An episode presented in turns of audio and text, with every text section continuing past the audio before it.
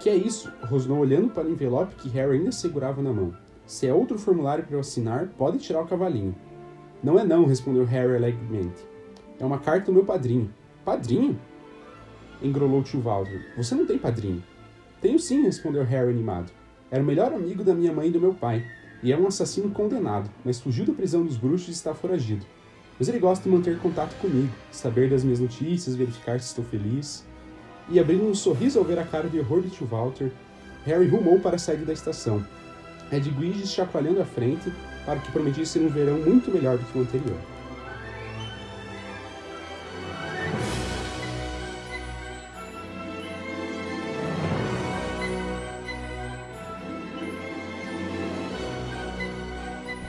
Olá, leitoras e leitores, sejam bem-vindos ao Livrologia. Eu sou o Pedro Henrique. Eu sou o TH Magaldi. E como vocês puderam ver com esse belo trecho, hoje é episódio de saga, episódio de leitura coletiva de Harry Potter, para a gente finalizar os últimos capítulos do Prisioneiro de Azkaban. Acho que são os últimos 12, 13, agora nem lembro o número de capítulos, mas não fechou 10, né? A gente aumentou um pouquinho para realmente finalizar o livro todo nesse episódio e não precisar fazer um episódio a mais só com um, dois, três capítulos, que daí, enfim, acho que não, não teria tanto conteúdo, então a gente adensou todo, todo o conteúdo da, do Prisioneiro de Azkaban nesse episódio aqui. É, bom, e aí aqui a gente vai fechar, né, então, nosso, nosso terceiro livro, né, de Harry Potter, é, dessa leitura coletiva, tá indo rápido, hein, Pedro? Pois Já foi é. o terceiro. A gente sempre fala aqui, mas eu, eu lembro claramente do dia que, que eu e o Pedro tava lá planejando a leitura coletiva, e já foi meio ano, mais um ano de pandemia, mas que agora tá, tá chegando as vacinas aí, graças a Deus. Graças a e- Deus. e não graças ao Bolsonaro. É... E, enfim, e a gente aí seguindo firme e forte na leitura de, de Harry Potter. Inclusive temos alguns conteúdos aí é, que a gente está preparando aí de novidade do Harry Potter, então aguardem. É, graças à leitura coletiva também. Mas é isso. Vamos seguir que Prisioneiro de Azkaban foi bom, hein? Foi uma leitura Nossa, boa. foi bem bom, já vamos comentar mais sobre isso. Eu também lembro do dia, estávamos aqui em casa, eu, Thiago e gloriosa Milana Stephanie, agora esposa do Thiago, na época ainda noiva. Estávamos planejando, nos reunindo. Comemos um Burger King, eu acho, no dia, se eu não me engano. Normal, foi bom, né? foi bom, normal. A gente se reúne e tem que ter comida, e não comida saudável, né? Pelo amor de Deus. Tem que ser, tem que ter gordura, tem que ter, ter sustância, né? Mas enfim, foi legal esse dia, realmente, né? A gente planejou e tal, e já tá, enfim, na metade do ano, já estamos indo pro quarto livro. Agora vai demorar um pouco mais porque os livros são maiores, mas ainda assim tem passado rápido e tem sido bom. Sim. Então, de qualquer forma, né, como o Thiago comentou, a gente tem novos conteúdos até de Harry Potter para chegar por conta da leitura coletiva. E se você está animado tanto para esse episódio quanto para os próximos, fica com a gente que com certeza você vai gostar desse episódio e também dos próximos, obviamente.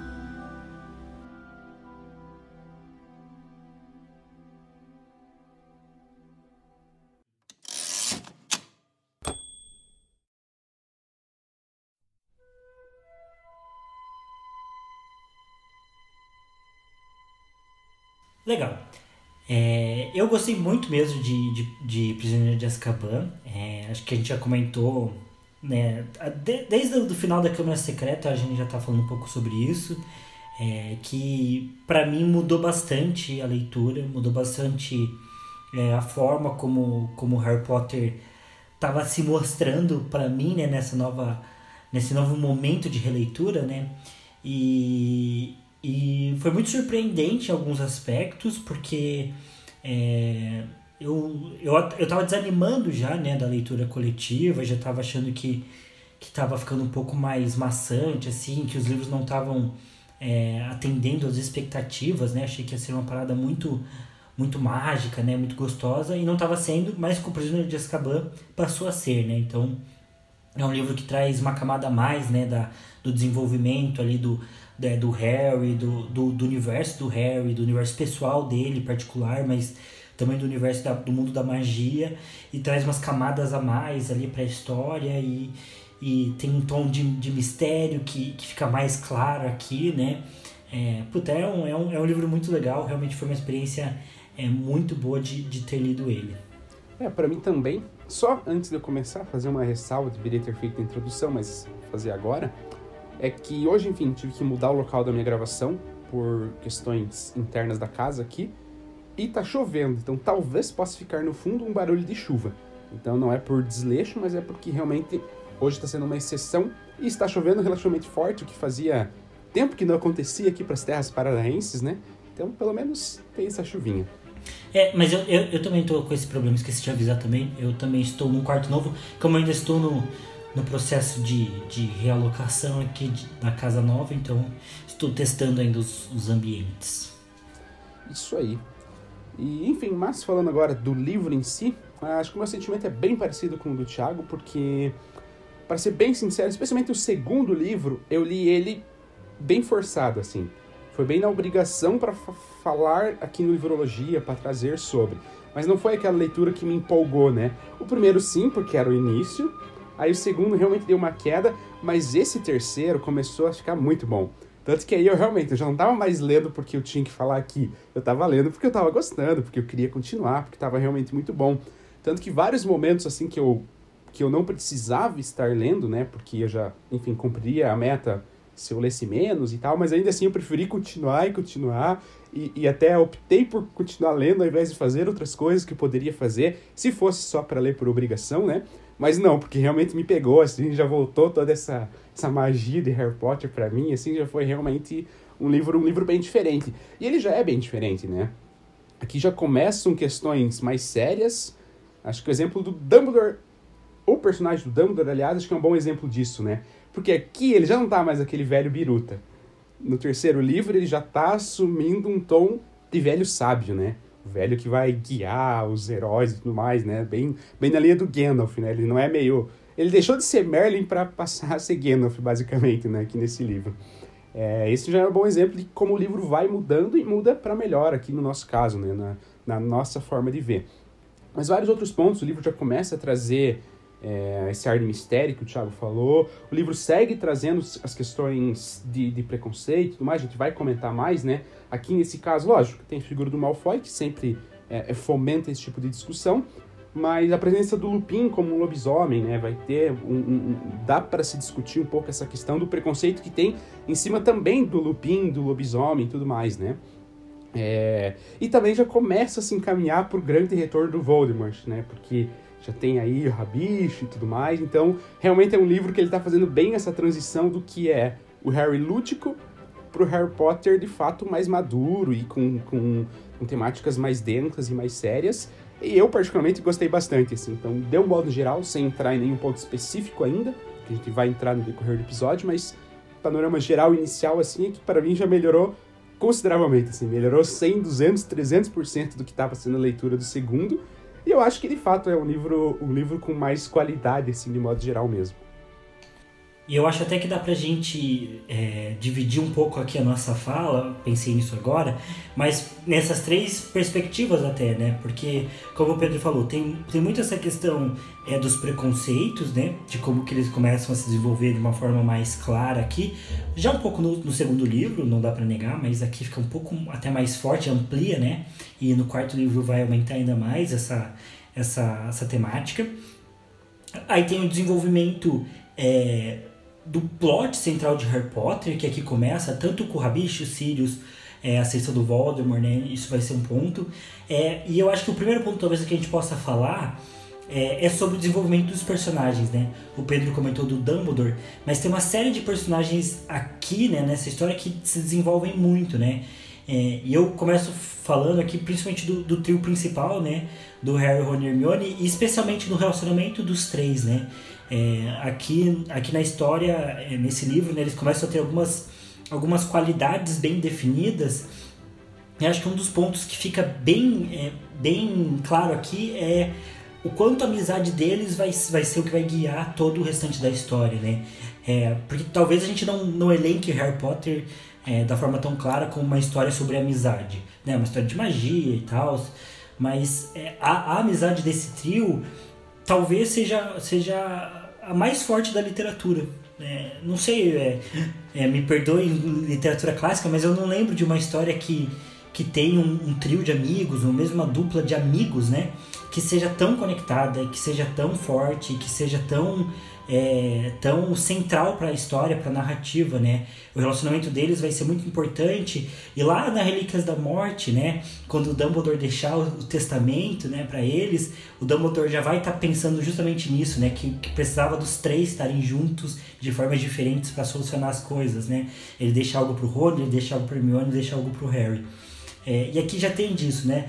Acho que um dos meus momentos favoritos dessa segunda parte do livro é quando o Hagrid chama uh, o Rony e, e o Harry para conversar, falando da Hermione, né? E, de novo, isso é um, é um trecho que, que é bem maduro da história, né? Uh, a gente pode falar que Harry Potter tem seus momentos infantis e, e às vezes talvez peque em não se aprofundar algumas temáticas, mas é, é muito interessante você ter um momento em que é, dois personagens adolescentes é, são chamados para conversar sobre é a amizade deles e como que, que eles estão tratando uma amiga. Não é nada romântico aqui, não é nada é, bobo, é simplesmente porque eles estão sendo infantis com uma amiga, estão tratando ela mal e ela não merecia isso.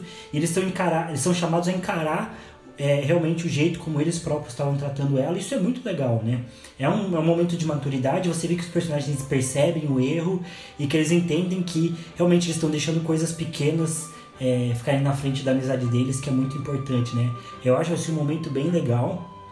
É, e acho o desenvolvimento deles muito massa, assim, né? O jeito como eles vão acompanhar o Harry depois é, contra os Sirius, com o jeito que eles vão é, ficar ao lado do Harry contra os Sirius e depois contra o Snape, né? Até estava comentando com o Pedro que, que ela é uma diferença é, que a gente já vem falando lá desde o primeiro, do, do primeiro livro, né? Que nos filmes o Harry é colocado extremamente como protagonista em cenas de ação, cenas de decisão. É sempre o Harry que faz tudo sozinho, o Harry que, que, que, que bate no peito e, e, é o corajoso. Mas no livro, vários momentos é, de inteligência, na verdade, é o Rony que fala, vários momentos de coragem também é Hermione. É, no, no filme, é só o Harry que ataca o Snape, né?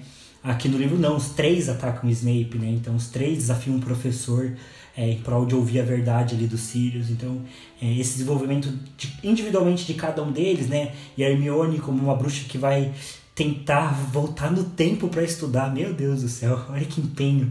É, e o Rony também, desse jeito, até um pouco mais ranzinza que ele vai ter, né? Em alguns momentos, né? Mas também muito leal, né? Muito, muito corajoso também, sempre junto é, dos outros dois, né? É, enfim, né, e o Harry encarando né, as verdades sobre o passado dele e ao mesmo tempo os três fazendo isso juntos é muito legal. É, esse acho que é um ponto que realmente dá pra, dá destacar do livro, que é diferente mesmo do, dos outros dois, né? Lógico, sempre teve amizade, eles sempre resolveram as coisas juntos e tudo mais. Mas pensando em conflito, né? É, é como o Thiago trouxe, realmente amadureceu, porque os primeiros livros, quando eles tinham conflitos, até eu lembro, acho que era no primeiro, que eles tiveram uma briguinha e tal, e eles nem se pediram desculpa, né? Eles, eles enfrentaram trasgo, aí eles só se olharam e voltaram a ficar de bem. Daí tem a frase lá, né? Que, ah, poucas coisas é, é, você pode fazer com alguém sem se tornar amigo, né? E, e, matar, matar um trasgo era... Enfrentar um trasgo, né? Era, era uma dessas e tal. Mas percebe que, tipo, ah, eles estavam ali de picuinha, mas, ah, não teve uma resolução de fato, né? Eles tiveram uma situação, passaram por cima e beleza. É, mas aqui já tem um traço diferente mesmo, né? Que, que como o Thiago trouxe, de chegar ao Hagrid e falar, olha, vocês estão tratando um pouco... Enfim, tá exagerada essa reação, essa tratativa de vocês pra cima da Hermione, porque ela se importa, ela tá se importando com vocês e tudo mais, então é uma resolução diferente, né? Uma resolução mais madura, de chegar, conversar, pensar. O Harry até pensa mais, o Rony é um pouco mais cabeça dura, inclusive esse é um dos pontos, né, que eu tinha notado, é que Ron ele é muito ranzinho com Hermione, né? Ele realmente é muito chato. Ele é muito grosso. Alguns momentos que tá pra, pra eles se, se conciliarem ali, o Rony vai e solta uma, assim, sabe? É, ou até quando o Harry tem uma cena que eles estão na. estão comemorando alguma coisa, não sei se é do quadribol, que eles estão na sala comunal e Hermione tá estudando, tá cheia de livro e tal, e vai só o Harry falar com ela. E daí o Harry meio que entra nesse assunto e tudo mais. E aí do nada o Rony grita super alto que ah, porque o gato comeu o meu rato e tudo mais. A Hermione já pega e chora, sabe? Então, o Rony, assim, ele dá umas bolas fora bem grandes, assim, mas faz parte da construção, né? Porque acho que ele já era assim desde o início, acho que ele é o mais, o mais ácidozinho, assim, E ele vai continuar sendo, né? O mais direto, o mais ranzinza, né? O Harry vai ficar chato, por vários motivos. E vai ser grosso por isso também. Mas acho que é uma característica meio do Rony, assim, né? Então, enfim, não é um erro que o livro traz, é uma característica do personagem, mas que eu notei muito forte, assim, de que ele foi bem resistente a, a perdoar, de fato, a Hermione, reconciliar, mas foi legal. É, eu, e até no filme, assim, lembrando aqui um pouco mais do filme, apesar de a gente querer geralmente tentar focar mais nos livros aqui, mas tem algumas cenas assim que eu acho que são leituras muito legais, né? Então, do, do momento que, que realmente. É, isso eu lembro mais do filme mesmo, porque eu acho que é, até dá pra comentar depois, que eu acho que a cena do filme deles encontrando os Sirius é, é muito melhor do que a do livro. Talvez seja um dos poucos momentos que eu vou falar isso durante a série inteira, mas eu acho muito longa dos livros. Quebra todo o, o, o, suspense, né? Nos livros eles ficam conversando e ficam e ficam, explica, e aí o Lupin. E aí, eu acho nossa. que são dois ou três capítulos do livro para essa cena. Eu sei que Nossa. Dois com certeza, que ele quebra no meio. Que daí Uhum. chega o Snape e quebra. Eles ainda não revelaram, mas já foi um capítulo inteiro. E ainda Sim. não foi revelado o plot central ali. Aí mais um capítulo pra revelar e tal. É bem longo mesmo. É, muito longo.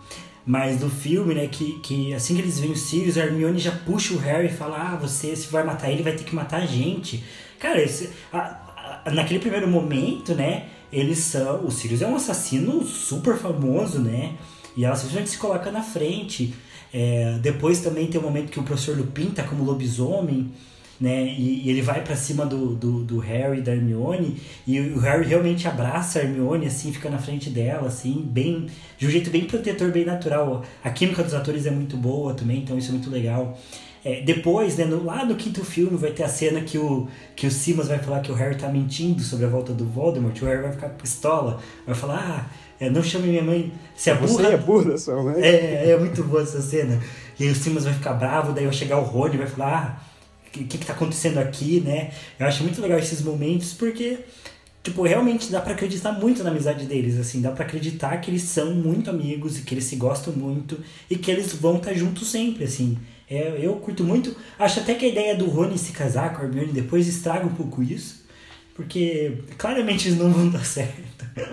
Esse, esse papo dos opostos se atraem funciona só no começo. Depois eu acho que não rola mais. Então, acho que eles seriam um casal fadado a se separar. Que eu acho que é o que acontece lá no, no, no Triste Criança Amaldiçoada. Mas eu acho que lá o Hermione, a Hermione e o Rony estão separados já. Porque, enfim, é, realmente eles não dariam tão, tão, tão certo juntos assim por muito tempo. Mas enfim. Sabe por quê, Thiago? Por O quê? casal perfeito é Hermione Malfoy, cara. É uma coisa que casa. Ai, Tô sendo ai. irônico, hein, gente? Não, não quero que isso pareça verdadeiro de forma alguma. Mas enfim, é isso. Então, realmente eu gosto muito da amizade deles, né? Sim. Tem outros personagens que eu acho que. Ah, não necessariamente se desenvolvem tanto, mas e que são bem presentes, como o Malfoy, que é babacão aqui, como sempre, o Snape, que é cada vez mais babaca, inclusive o Snape vai, vai estrelar momentos ridículos, vou deixar o Pedro falar, porque, nossa, que, que raiva. É, Snape é complicado, mas antes, só ressaltando isso que o Thiago falou, é até no livro tem, né? Tem essa cena no filme que Hermione fala, e no livro é o Rony que fala, né? O Rony tá com a perna toda quebrada, e ele levanta e fica meio bambo, e ele fala, ah, se quiser pegar o Harry, ter que pegar a gente. E tipo, sabe, o Rony tá ferrado, perna quebrada contra um assassino ali. Talvez eles já estejam sem varinha, eu acho que sim, acho que eles já foram os três desarmados. E ainda assim, sabe, sabe, vão, vão enfrentar junto, vão morrer junto e tal. Acho que é realmente um, um ponto bem, bem forte, assim, né, da, da amizade deles e que vai, né, ser um ponto bem, bem central, importante pra série toda daqui pra frente. Mas falando de coisa ruim, falar de Severo Snape, cara, cara, eu, eu tô pegando cada vez mais ranço dele, porque eu não lembrava que ele era tão escroto, tão babaca e tão mala, assim. É, é, ele já foi com o Neville super escroto, a gente já comentou no último episódio, mas ele segue, sabe? Ele é, é, é, dando as indiretas pro Lupin, por exemplo, foi dar aula sobre lobisomem para ver se alguém percebia. É, aí, aí no final, né, quando ele enfrenta o Sirius, ele já é super escroto porque ele quer porque quer matar o Sirius, independente. É, é lógico, né? A versão ali, todo mundo acredita que o Sirius é um assassino. Mas o Snape, ele, ele não tá só por isso. O Snape tem uma rixa pessoal com o Sirius e não quer nem ouvir a história. Ele quer realmente que chegue os Dementadores e, e suguem a alma do Sirius, sabe? Ele quer ganhar os méritos, os louros disso, né? Tanto que ele estava lá negociando com o Ministro da Magia e, e falando, ah, acho que você vai ganhar uma ordem de Merlin e tudo mais. E ele super se gabando que tinha salvado o Harry e tal, né? É, aí o Sirius foge, porque eles voltam no tempo e tudo mais o Snape dá um piti de adolescente, cara. Um piti de adolescente, que ele vai pra cima do Harry. Fala que ele fala cuspindo, né? Que ele tá cuspindo de tanta raiva. E ah, que o Napo confiar no Potter, estendendo do Potter e tudo mais. Tipo, o ministro e o Dumbledore ali. Tudo bem, de fato tinha dedo do Potter mesmo, mas, sabe, o piti do Snape é totalmente desproporcional, né? Mas o momento que ele é escroto. Outro que para mim é o pior do livro, do Snape, é que depois ele espalha para todo mundo que o Lupin é lobisomem. Cara, isso é uma deslealdade, é uma, uma coisa é, imoral, antiética, cara, é uma coisa muito escrota. Porque, de fato, era segredo, as pessoas de fato sabiam, o Dumbledore sabia e tudo mais. Mas, assim, não era para ser divulgado. E, e aí, por, por raivinha, por, por rancinho ali do Snape, ele deixa escapar pra turma que o Lupin é lobisomem. E, cara, aí, aí pensando, né, dentro do universo, pensando como seria o Lupin reagindo àquilo. Cara, é um cara que sempre foi negado a vida toda por ser lobisomem, vai ter que perder o emprego, vai fazer sabe, sabe-se lá o que da vida, por quê? Porque o Snape foi lá e contou pra turma, pra todo mundo, sabe? Então, ah, cara, o Snape não me desce, assim. Eu acho que esse livro, ele, ele tá, tá assumindo o ápice, assim, da escrotidão, pelo menos até agora, né? Foi só crescente. Primeiro, segundo e terceiro crescendo. Pros próximos, vamos ver como se comporta glorioso Severo Snape.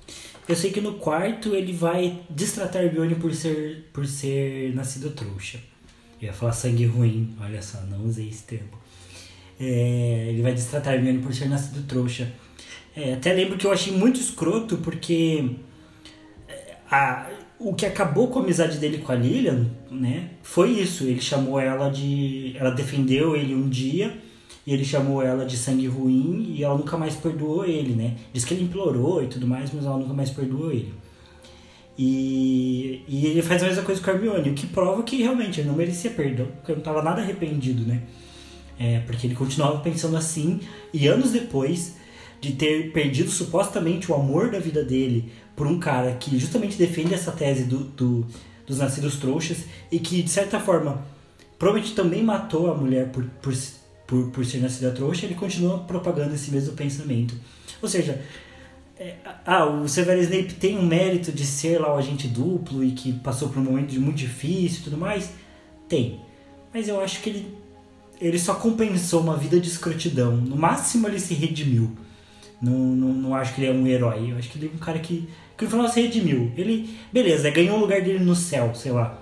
Mas é, que ele é um santo, meu Deus, olha só always. Ah, isso não desce. Não é desce. realmente. É, no máximo, para mim, é um 0 a 0 que ele fica nessa ideia de compensar o que ele errou. Porque a gente tem que pensar que ele virou comensal porque ele queria ser comensal. Ele queria servir ao Voldemort porque ele acreditava nesses valores. Ele não foi. É, é, ele se tornou espião já de cara. Ele era de fato um comensal verdadeiro. E aí, por conta da Lilian, que ele tem a conversa com o Dumbledore. E o Dumbledore meio que negocia a ideia do Snape ser agente duplo. É, e isso porque o próprio Snape entregou a profecia pro Voldemort. Ele espionou o Dumbledore e entregou a profecia da Trelawney e o Voldemort considerou que, que era o Harry, né? A pessoa da profecia, o Harry e o Neville, que poderiam ser, né? E aí nisso ele entra em desespero e vai pedir a proteção do Dumbledore, né? É, mas é totalmente com o rabinho entre as pernas porque fez muita cagada, né?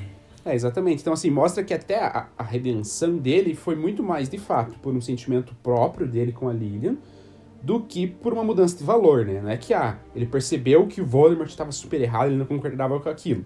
Não, ele percebeu que o Voldemort ia matar a mulher que ele gostava, ele queria evitar isso e aí sim ele se transformou. Beleza, tem um mérito, ele vai ter um papel bem é, importante, fundamental, né, pra derrota do Voldemort e tal, mas, cara, é o que o Thiago falou. No máximo, redime. No máximo, fica um 0 a 0 Porque ele tem muita escrotidão na vida dele, inclusive o fato de ser um, um, um, um comensal, né? De ser um servidor do Voldemort, porque quis, por conta própria. É, e tem, e tem mais um ponto que eu acabei de pensar, que acho que deixa a linha mais escroto, quando você achava que não dava. Porque, eu falei, né, o Harry, ele, ele, o Harry não, né, o Snape, ele entrega, ele acaba entregando a Lilia, né, por contar pro Voldemort a profecia. Mas ele também acaba colocando na reta a família do Neville. E, cara, os pais do Neville vão sofrer uma das piores situações do mundo bruxo e de toda essa primeira guerra. Inclusive, é um ponto que eu tava comentando com o Pedro, que por mais que Harry Potter tenha esse lado lúdico muito forte, parte da essência, quanto mais você vai lendo e, e se adentrando em Harry Potter e, e, conhecendo, tem um lado muito sombrio também, que, que tá muito bem feito ali na história. Porque os seguidores do Voldemort, os Comensais da Morte, na Primeira Guerra Bruxa, eles faziam um horror. Tem história de família que foi inteira massacrada, é, casal de, de, de gente que sumiu, que desapareceu, que provavelmente foi morto, né? Se não me engano, o pai do professor Flitwick, né, o professor de feitiços, ele foi totalmente despedaçado, né? É, se eu não me engano foi ele, mas teve uma pessoa ali que era da Ordem da Fênix, né? Que foi completamente despedaçada é, pelos Comensais da Morte. Gente, isso não é pouca coisa, sabe? Pense isso na vida real, assim, se você tivesse... E, e pense que a, a, a, comunidade mágica ali da Grã-Bretanha é uma comunidade pequena, não é muita gente. É como se fosse uma cidade do interior, se você for considerar. Então pense numa cidade do interior, um grupo de pessoas que faz isso, sabe? Tipo, onde todo mundo meio que se conhece, todo mundo é meio relacionado, e eles vão e, e massacram uma família inteira, depois vão lá e desmembram um cara inteiro. Tudo porque eles têm essa ideia de eugenia. É, é terrível, é realmente coisa de, de, de, de nazismo, de, de, de, nazifascismo lá da Segunda Guerra, é bizarro. E, e os pais do Neville, eles vão ser torturados até insanidade.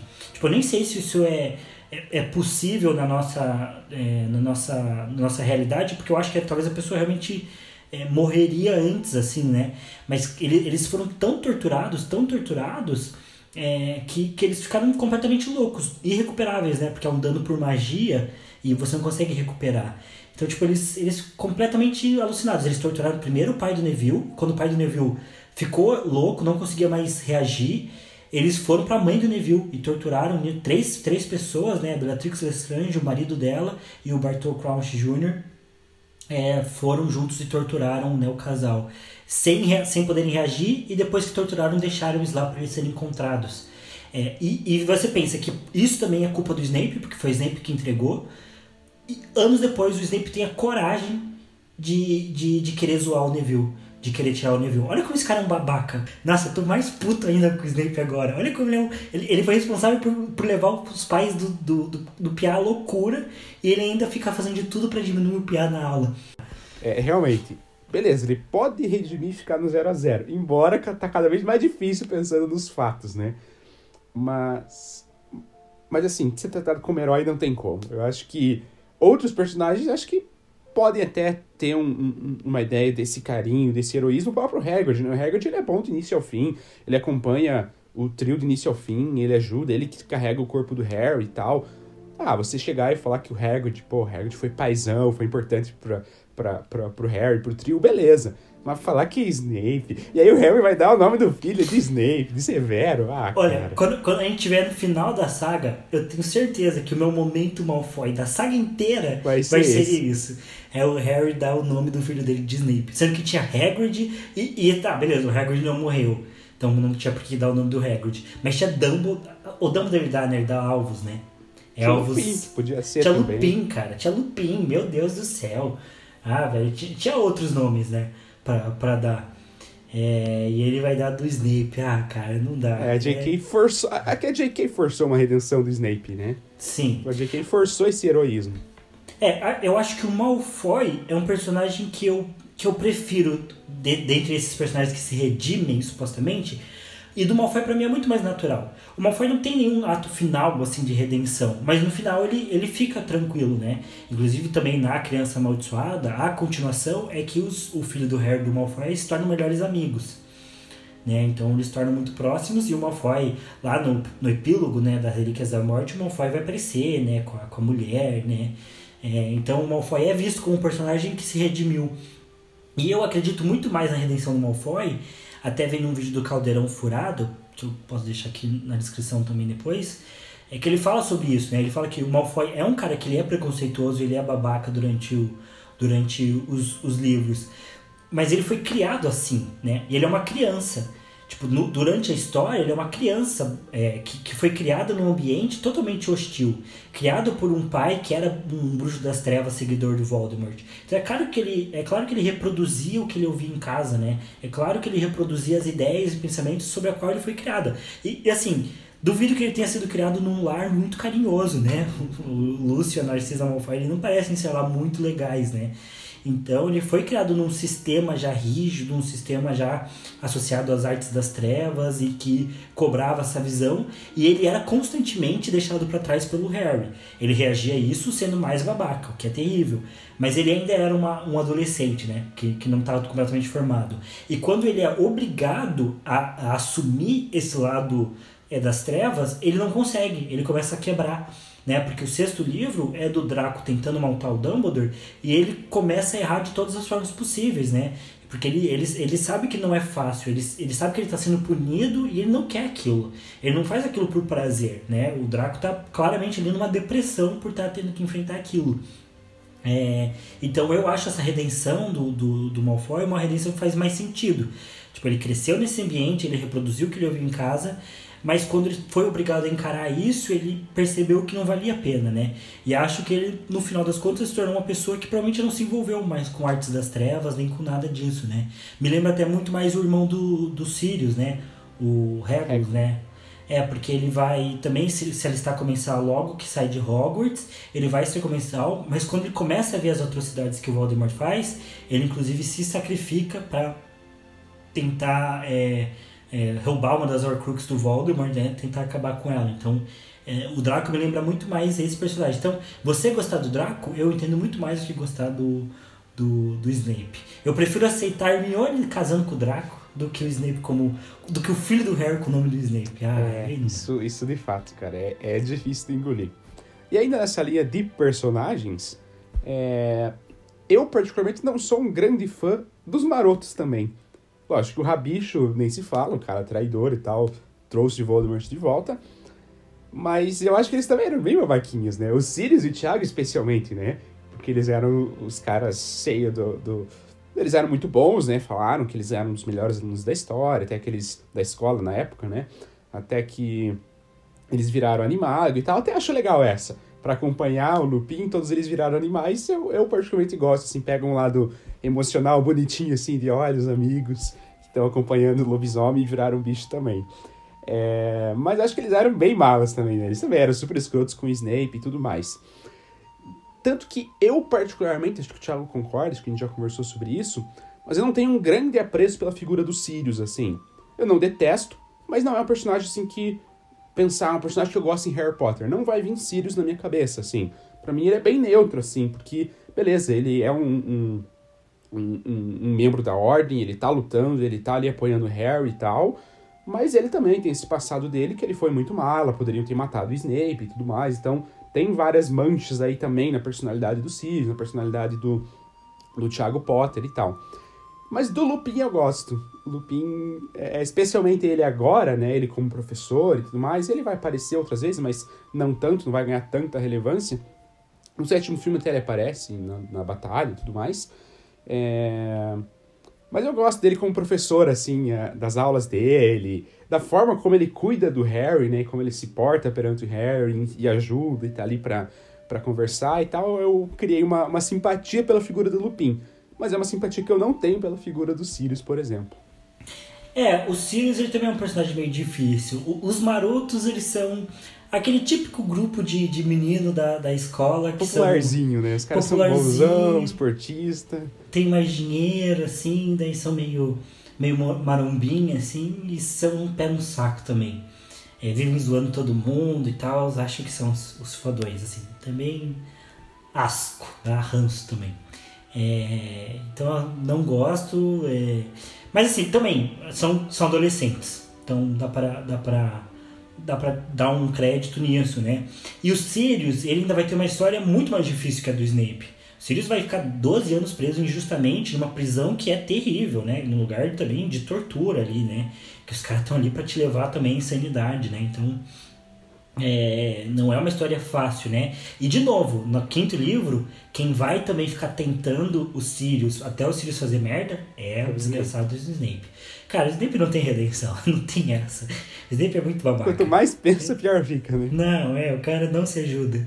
É, o Snape vai, vai, vai ter esse papel também ali com os Sirius, porque ele vai ficar incomodando os Sirius. Mas os Sirius tem esse ponto de que, ah, ele é ele não quer ser bruxo das trevas igual a família dele, mas ele trata o, o monstro igual um pedaço de bosta também, né? É, tanto que o monstro também vai, vai trair o Sirius no final. Ele, é, o Sirius também não, não, não mostra muita redenção também, né? No sentido de se arrepender das coisas que eles faziam, né? Com, com o próprio Snape e tudo mais, né? Então, é, isso é bem, bem zoado, né? E eu acho que de, de todos os marotos ali, de fato, o Lupin é o único que parece que se arrepende um pouco. Acho que até tem uma conversa dele com o Harry no quinto livro sobre isso, né? Sobre ele, ele se arrepender um pouco da forma como eles eram meio inconsequentes, assim. Mas enfim, eu também não sou um grande fã dos marotos. Tem gente que, que adora. Mas assim, eu gosto muito do trecho do, desse, desse livro, do mapa, que o Snape fala pro mapa, revele seus segredos, quem manda é o professor Snape. E aí os marotos começam a responder, tipo tire seu nariz enormemente grande. acho, um absurdo, é, acho um absurdo alguém tão incompetente ter se tornado professor. Eu dei risada. Achei é bom, bom, é bom. No, no livro é até melhor que no filme, porque tem mais frases assim. É, é, realmente engraçado mesmo, eu gosto. E cada um deles fala uma coisinha assim. É, o senhor aluado cumprimenta o professor Snape é, e, diz que acha um absurdo ele ser incompetente ter se tornado professor. O senhor Rabicho concorda com o senhor aluado e complementa. Eu acho engraçado. É uma boa sacada.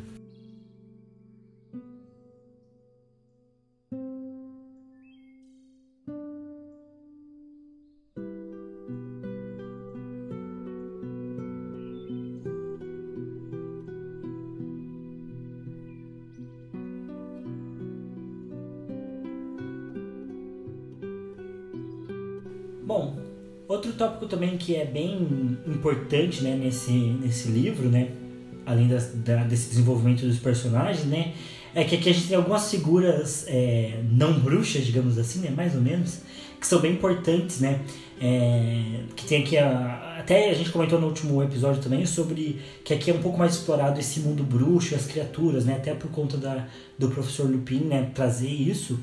Então aqui a gente tem os animagos sendo, sendo explicados, né? A professora Minerva já tinha aparecido, mas aqui é explicado sobre os animagos. Aí você tem o Lupin, que é lobisomem, né? E tem também ali uma cena que o Rony e, a, e até a Hermione também são bem preconceituosos com o Lupin por ele ser lobisomem, né? É, sentem um certo espanto, um certo nojo, assim, de, de, de terem tido aula com ele porque ele é lobisomem e tal. É, e esse é uma temática, né? Então vai ser explorado no livro esse preconceito com criaturas não mágicas, né? Então, primeiro aqui, não mágicas não, né? Criaturas não bruxas, né? Então, primeiro aqui com, com os lobisomens e no próximo livro com os elfos domésticos. Então, esses vão ser pautas importantes. E, e, e, aqui a gente tem a participação do Bichento também, né? Que no filme também é bem negligenciado, mas ele vai ter esse papel de estar tá ali comunicando com o Cid, de tentar pegar o rabicho, né? É, que vai ser o glorioso Perebas. Acho engraçado esse Operemus. É, e, enfim, e aí o Bicus também, que vai ser um, um animal que, que até vai ter é, outras participações no livro, né? Vai ficar lá com os Sirius, vai ajudar os Sirius a fugir. E que aqui também o Harry e Hermione vão, vão ajudar a salvar ele, vão, vai ter essa participação. Enfim, acho legal essa expansão das criaturas mágicas, né? É, e que isso vai resultar nos maravilhosos filmes dos Animais Fantásticos, olha só. Daí é cagada. É, mas, mas de qualquer jeito eu acho legal, né? Acho principalmente legal essa pauta do lobisomem, né? Uma coisa bem, bem criativa também do é, de você ter o, é, a figura do lobisomem, de ter essa questão social, né? Do lobisomem ser tipo uma doença contagiosa, né? Um, talvez a de que eu tenha pensado nas pessoas com HIV, talvez, né? Que seja uma coisa que tinha bastante estereótipo há, há 20 anos atrás, 25 anos atrás, né? E era visto como algo bem contagioso, sendo que na verdade nem era algo tão problemático assim, né? Não, não era contagioso, não era coronavírus, né? Então, enfim, acho uma, uma, uma, pauta bem legal. Ah, além, é claro, dos dementadores, né? Que também é algo que a gente já comentou, né? O feitiço do patrono é muito legal. Inclusive, eu tava, eu tava vendo uns vídeos, assim, acho que pra uma boa parte da galera, assim, o feitiço do patrono é, tipo, favorito, assim. A galera curte bastante, assim. Não é o meu favorito, mas Eu acho legal também o, o patrono, acho o feitiço massa.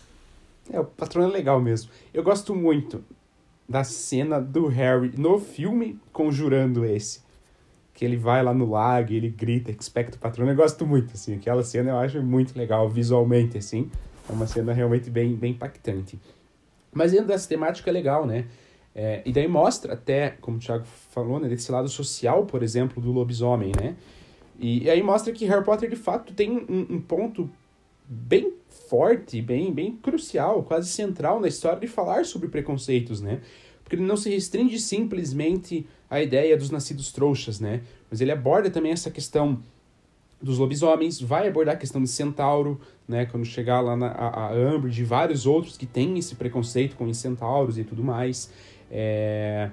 Então, até expande né, essa ideia de, de preconceito, essa questão social, porque o lobisomem, ele é controlável, né? O Lupin toma uma poção e ele é perfeitamente normal. Tudo bem, ele fica indisposto e tal, ele tem que se cuidar. Ele até se transforma em lobisomem, né? Mas ele fica racional, né? Então, ele fica transformado em lobisomem dentro do quarto dele, da sala dele, porque ele tomou uma poção, então ele conserva né, as faculdades mentais. É, mas no restante, sabe, ele consegue, ele dá aula, ele dá aula super bem, é o melhor professor, e ainda assim, né, ele é forçado a ir embora, porque mesmo sendo o melhor professor, as pessoas não aceitariam ter aula com o lobisomem, né? Eu acho que tem vários pontos na nossa sociedade que são assim, né? O HIV foi um bom exemplo, talvez tenha sido a, a, a, a inspiração da J.K. mesmo, mas, mas vários outros pontos são assim, né? Acho que o preconceito, de modo geral, funciona assim e você simplesmente ser irracional sem pensar exatamente no que está tá fazendo, sem pensar exatamente é, é, de fato o que aquela pessoa é mesmo, simplesmente você julga sem, sem conhecer, e é o caso do lobisomem, né? então é um ponto bem legal. E aí, um ponto também, né, que, que, que trata aqui, que eu achei curioso, é de como é desproporcional a boa vontade e a bondade do Dumbledore, né? Porque o Dumbledore, ele, ele eles constroem o túnel só para um aluno, que era o Lupin, conseguir vir e poder ir para casa dos gritos. Aí o Dumbledore fomenta o boato de que tem fantasmas e tudo mais. Então, tipo, olha todo o trabalho que o Dumbledore tem para aceitar o Lupin, né, é, é, dentro, dentro da escola. É super desproporcional, quase, né? Porque é uma atitude muito grande por conta de um aluno. Lógico que é legal, né? Eu tô elogiando aqui o Dumbledore, mas achei curioso, assim, toda essa, essa, essa boa vontade né, de plantar o Salgueiro Lutador, de fazer tudo isso, né? É, para trazer, né? É, é, o Lupin aceitar e conseguir incluir, né? Então essa figura inclusiva do Dumbledore é um ponto bem legal, assim. Que é justamente o contraponto do Voldemort, né? O Dumbledore é o cara que ele é tão fodão quanto, mais até, e ele é inclusivo e ele busca todos os lados e aceitar e tudo mais, isso é bem legal. E aí, falando em Salgueiro, né, lógico, tem a questão do Bicus e tal, dá pra, dá pra comentar mais, mas o ponto é que o Thiago trouxe, só pra não deixar morrer, mas que eu concordo, mas como é esquisito ter um botão para desligar o Salgueira, né? Vou até deixar o Thiago falar mais sobre isso. ah, não, é muito ridículo. Porque é todo um contexto muito massa, né? Do, do Dumbledore criar a árvore e o Lupin vai lá escondido. E o Salgueiro Lutador é uma parada muito massa, né? Mas daí tem um botão para desativar. Um botão. E eu me lembro muito claramente do C.S. Lewis. Porque quando se você tem a edição normal do Narnia, né? Que é aquela preta, né, com, com o leão na capa, que tem as sete histórias lá. No final deve ter um, um, artigo do C.S. Lewis chamado Três Maneiras de se Escrever para as Crianças, né? Ele fala várias coisas bem legais e uma delas ele comenta de uma de uma de uma escritora que mandou um texto para ele, né, tipo um conto também, né, infantil, no qual a magia era dentro de uma máquina né? E aí a, a, a, criança fazia os desejos, apertava o botão e a máquina trazia, né? Porque eu acho que o C.S. Lewis viveu bem na, nessa época de, de industrialização muito forte, né? Então é, todo esse lado estava muito em alta. É, e ele critica isso, né? Ele fala de quanto é bizarro, né? Ter que é, dessa ideia do, do, da criança não conseguir conceber mais, ou os adultos acharem que as crianças não conseguem mais conceber a magia, né, como magia mesmo, como algo puramente é, fantasioso, né, e lúdico, né, ter que colocar essa coisa mecânica. porque é uma quebra muito grande, né? Porque você está ali em todo o contexto mágico, né? Você tem, é, você tem as vassouras que se mexem sozinhas, que voam, você é uma árvore que se mexe, aí você vai lá e bota um botão, sabe? Uma coisa mecânica. É, não faz sentido. É, acho que a J.K. Rowling vacilou. Sendo que ela podia ter simplesmente criado um feitiço específico só para árvore, que é o que acontece no filme, né? Eles usam um feitiço para parar a árvore. É, mas enfim, acho bizarro. É, é realmente, realmente bizarro. E só para finalizar esse ponto, né, de, da, das criaturas é, animalescas, né, falar um pouco da, da questão do bicurso em específico, né, de que, cara, é muito revoltante toda a postura que existe, né, e também mostra esse outro lado de Harry Potter que, né, é, é, constantemente vai falar de questões até governamentais um pouco e tudo mais, lógico. A gente acha que poderia se aprofundar mais, mas ainda assim tem vários pontos para se destacar mas que também tem essa questão, né, de que o Bicuço ele é morto injustamente por conta de um showzinho do Malfoy, de, de né, o Malfoy é escroto e vai enfrenta o, o hipogrifo e tudo mais, sendo que o Hagrid tinha falado claramente que não era para fazer aquilo, e aí se ferra, e nem se ferra tanto, já tá de boa, fica fazendo um charme e tudo mais. E daí o Lúcio Malfoy ameaça todo o conselho lá da, da dos tratos com as criaturas perigosas, algo assim é, para que votassem de fato e executassem o bicurso, né? Tanto que quando o Hagrid vai fazer a segunda apelação, os caras já chegam com um carrasco, sabe? Então já estava decidido. Tipo, esse é um ponto para que pode ser discutido, né? Do tipo, a influência política que o Lúcio Malfoy tem de uma maneira totalmente é, é inadequada e corrupta e tudo mais, que acaba chegando, né? No, né, nessa ameaça física, as pessoas cedem à ameaça, à influência do, do Lúcio, e aí vão lá e executam o bicurso, né? Mas é meio revoltante, dá, dá um nojinho do, do Lúcio, dá um nojinho do Ministro da Magia, dá um, um ranço do, do Draco, né? Que fez todo esse, esse auê. Mas... Mas enfim, felizmente acaba que fica tudo bem com o bicursinho. Mas assim, é, todo esse ponto, tanto do bicurso quanto do, do Lupin, cara, eles são muito reais. Eles são muito essa coisa do tipo pais, geralmente bem conservadores, ou que a gente também pode chamar de minions, né? E que tem essa visão do ai do filho deles, que é filho perfeito, e que não pode fazer nada com o filho deles, e que, ai meu Deus, né? É aquele velho história de tipo, ai, o que, que eu vou falar pro meu filho se eu ouvir dois homens se beijando?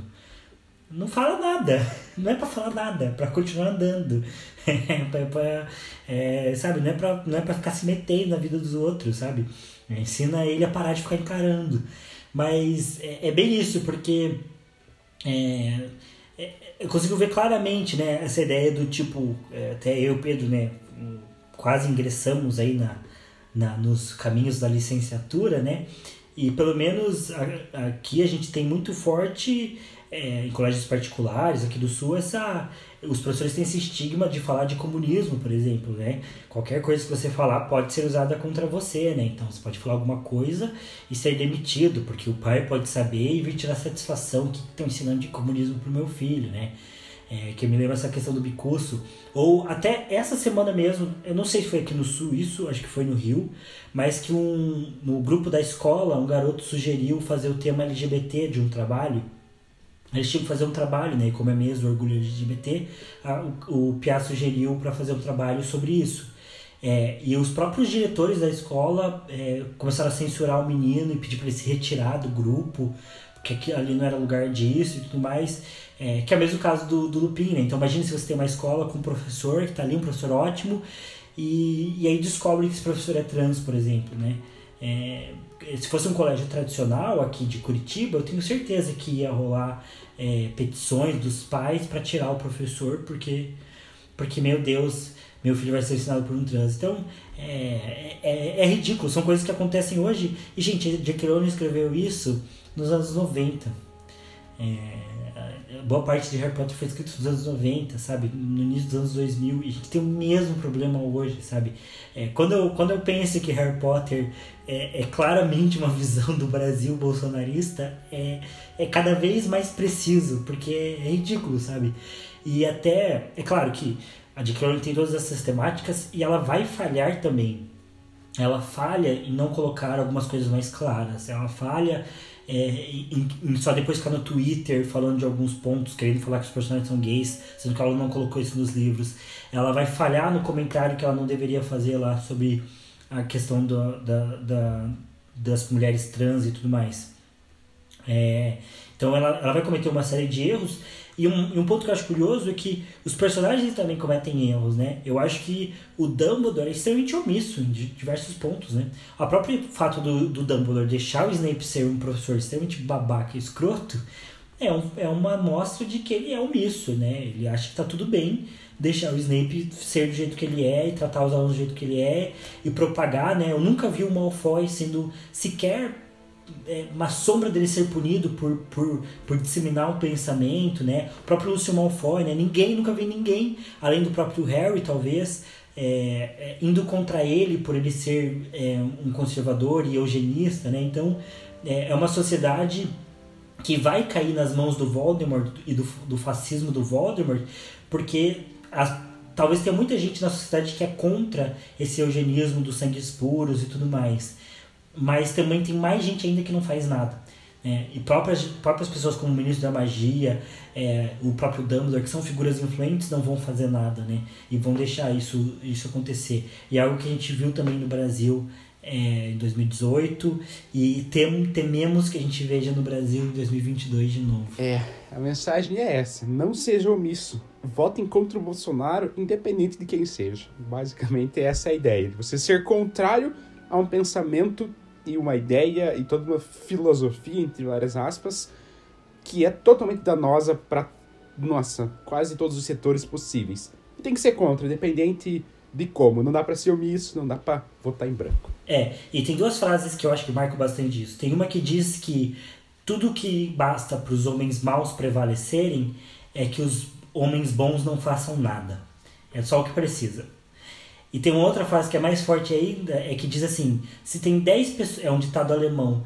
Diz que se tem 10 pessoas sentadas numa mesa e um nazista senta na mesa e ninguém se levanta, então tem 11 nazistas na mesa. Então, assim, se você não fizer nada quando um nazista sentar na sua mesa, é um mau indício para você. Então, é, é, algo, é algo bem forte, assim, e eu acho que define bastante o contexto social e político de Harry Potter. Exato, concordo plenamente com o Thiago, bela, bela colocação, não tinha, não tinha pensado em falar sobre isso, mas acho que cai muito bem e é um ponto verdadeiro, né? É, o Dumbledore ele é bonzão, ele é inclusivo, mas ele é muito omisso, ele poderia ser muito mais incisivo em vários momentos e evitar diversas situações. Mas a gente já está quase estourando o tempo e antes para antes de falar né, de momento Malfoy, momento Weasley, é, só um comentário breve, alguns minutinhos sobre o quadribol, porque para mim é esse é um dos pontos que eu mais gosto nesse livro. Lógico, o livro todo é muito bom, mas é que ele relata muito, né? Porque ele descreve todos os jogos do campeonato da, da Grifinória, né? Desde o primeiro, aí o Harry. Acho que é já no primeiro, inclusive, que o Harry cai, e aí eles vão ter que tirar a vantagem. Aliás, tirar a desvantagem, né? É, uh, no restante do campeonato, nos outros jogos, e conseguir placares e combinações de resultado e tal. E é tudo isso bem detalhado. E eu gosto muito, assim, de como é os jogos, e como eh, o time da Grifinória vai, o Harry com a Firebolt, eles conseguem né, se, se superar ali, aí chega na final contra a Sonserina, Malfoy segura a, a vassoura do Harry uma hora, depois o Harry vai e consegue pegar o, o pão em cima do Malfoy, ah, eu, eu gosto muito assim. Primeiro porque quadribol pra mim já é legal. Eu gosto bastante da ideia, assim, de ter esse esporte, bruxo e tudo mais. E, e essa descrição do campeonato, assim, de você acompanhando o drama da Grifinória é muito legal. Eu lembro da primeira vez de eu lendo e eu super, super nervoso, assim, até fiquei agora. Esse livro tem vários momentos que eu fiquei bem, bem, bem nervoso. O quadribol foi porque meio que eu ia sentindo a adrenalina que o Harry sentiu de estar tá chegando um jogo importante. Né? Até porque, enfim, tanto eu quanto o Thiago gostamos bastante de esporte, né? E a gente sabe que, mesmo como torcedor, a gente já fica nervoso para alguns jogos, né? a gente já fica bem tenso. É, então eu comecei a sentir isso acompanhando o Harry, ainda que eu já sabia que ia ganhar e tudo mais, mas mesmo assim eu tava sentindo. Então, putz, pra mim essa parte do quadribol é um ponto alto, assim, eu, eu realmente gosto bastante. É, ia comentar que, é, eu, eu, claro que antes, né, eu não era tão esportista quanto sou hoje. Mas com esse livro foi a primeira vez que eu realmente me interessei bastante por quadribol também. Eu não tinha muita pira. E, e daí esse livro, né, com, com o campeonato né, da, da, das casas é, desse livro, e o começo do quarto livro, que é a Copa Mundial de Quadribol, que também descreve bastante, cara, eu gostei bastante. Admito que eu até fui ver duas coisas. Uma eu fui ver o livro, Quadribol através dos séculos, talvez para comprar. E o outro eu fui ver, porque no, nas faculdades americanas eles disputam né, o quadribol lá, né? É um esporte universitário, né? É meio tosco. é, na verdade, é bastante tosco, na verdade. Mas até fui procurar os vídeos e tal, porque eu gosto muito de NFL e tem um cara que ele faz filmagens para NFL e ele começou filmando quadribol da, da, da universidade, né? Daí que eu associei e falei, ah, vou ver os vídeos de quadribol. E, enfim, a coisa mais tosca é o pomo de ouro, que é um cara com um saco na, nas costas e é meio tosquinho. Mas o resto é ok, assim, eu, é, é, é um esporte interessante até. Acho que, inclusive, se eles não, não, não jogassem com, com um pedaço de pau entre as pernas, ia ficar até mais decente, assim. Mas eles usam para simular as vassouras e tal. Eu até pensaria em jogar, assim, parece, parece legal. Eu queria dizer que, agora que o Thiago lembrou disso, eu joguei quadribol no meu trote da universidade. Quando ah, jogou quadribol? É, quando lembro. eu entrei em, em, biologia, em 2016, a gente teve o trote, e uma das atividades do trote foi isso. Eu era. Ah, será que eu era batedor? Não lembro. Eu, eu queria ser artilheiro, eu acho. Não lembro o que, que eu era, mas eu tive que ficar com. Eles amarraram a minha mão com, com fita, assim, para eu não poder soltar do, do cabo, aí eu tive que ficar correndo com aquilo e tudo mais. Mas eu lembro do Pomo também, todo vestidinho, correndo, e aí tinha o apanhador e tal. Engraçado, muito bizarro. Mas lembrei agora que já tive uma partidinha bem, bem várzea, né, de quadribol no meu trote. Cara, eu ia falar que talvez seja mais fácil encontrar time de quadribol aqui no Brasil do que time de futebol americano. Quer dizer, não sei, porque agora tem, tá bem forte time de futebol americano, né? Mas eu acho que não é tão difícil encontrar um time de quadribol assim. A galera joga mesmo. Acho que nem precisa gostar tanto de Harry Potter, assim. Que esporte é assim, né? Esporte pode ser uma, uma latinha no chão, a galera. O brasileiro já nasce querendo, querendo correr atrás de uma bola.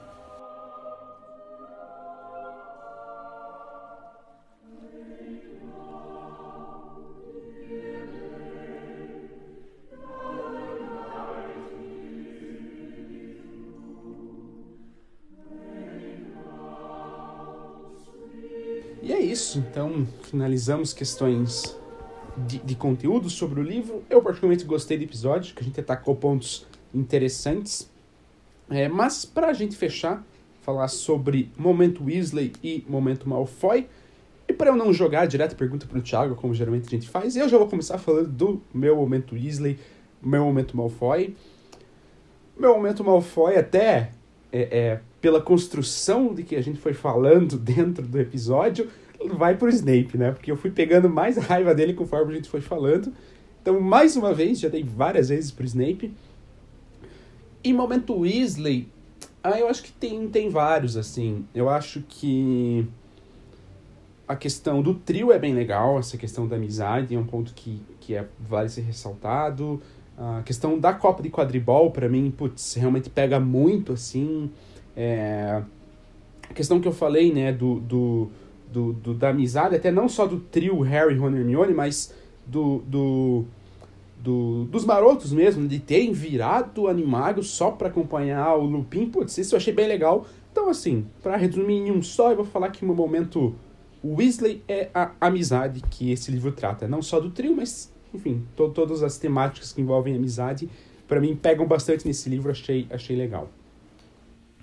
É, para diferenciar um pouco, meu momento Malfoy é, poderia ser facilmente qualquer cena do Snape, né?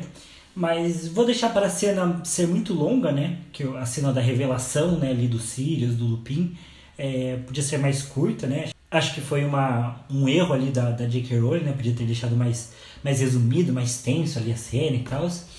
É, ou até podia ser para o botão na árvore do, do Saber Lutador. Mas vou deixar com essa cena. E o momento Weasley, acho que é, também vai para algo relacionado ao trio, mas especificamente ali para a conversa, né, do do Harry com do Harry, do Rony e do Hagrid, né, falando sobre Hermione. Eu lembro que eu fiquei bastante bastante comovido assim. E, e também uma impressão que eu tive desse livro é que é, eu comecei a gostar bem mais da Hermione. É, eu, eu era completamente apaixonado pela Hermione na minha infância, assim. Eu tinha uma pira muito grande A partir do Hermione. quarto, do quarto filme eu fiquei, fiquei crushado na, Emma Watson, hein? Não, eu tinha desde o segundo já. Eu cantava Glamurosa Rainha do Funk pra Hermione. Olha só, combina com ela. Ah, tudo a ver. É, muito cringe, né, Pedro? Muito cringe. A gente é cringe. Esse episódio todo é cringe, Thiago. Isso é Harry Potter, né? Tem café aqui do meu lado, meu Deus. É, mas eu, eu era gramadão na Hermione e, e, e só que com o tempo fui perdendo, assim. É, mas nossa, não sei porque esse livro aqui eu comecei a ter um, um apreço muito maior por ela. Acho por, por sentir um pouco de dó, né? Por, ela- mesmo os piás estarem tratando dela mal, ela continuar se importando e continuar ajudando o Hagrid, né? Isso é uma parada bem massa, né? Eles, eles também se esforçam ali para ajudar o Hagrid com o caso e tal, então isso é bem legal. Acho que o meu momento Weasley vai, vai para essa interação deles ali com o Hagrid e com a Hermione sobre a amizade deles. E sobre teoria, eu lembro que eu tinha pensado num.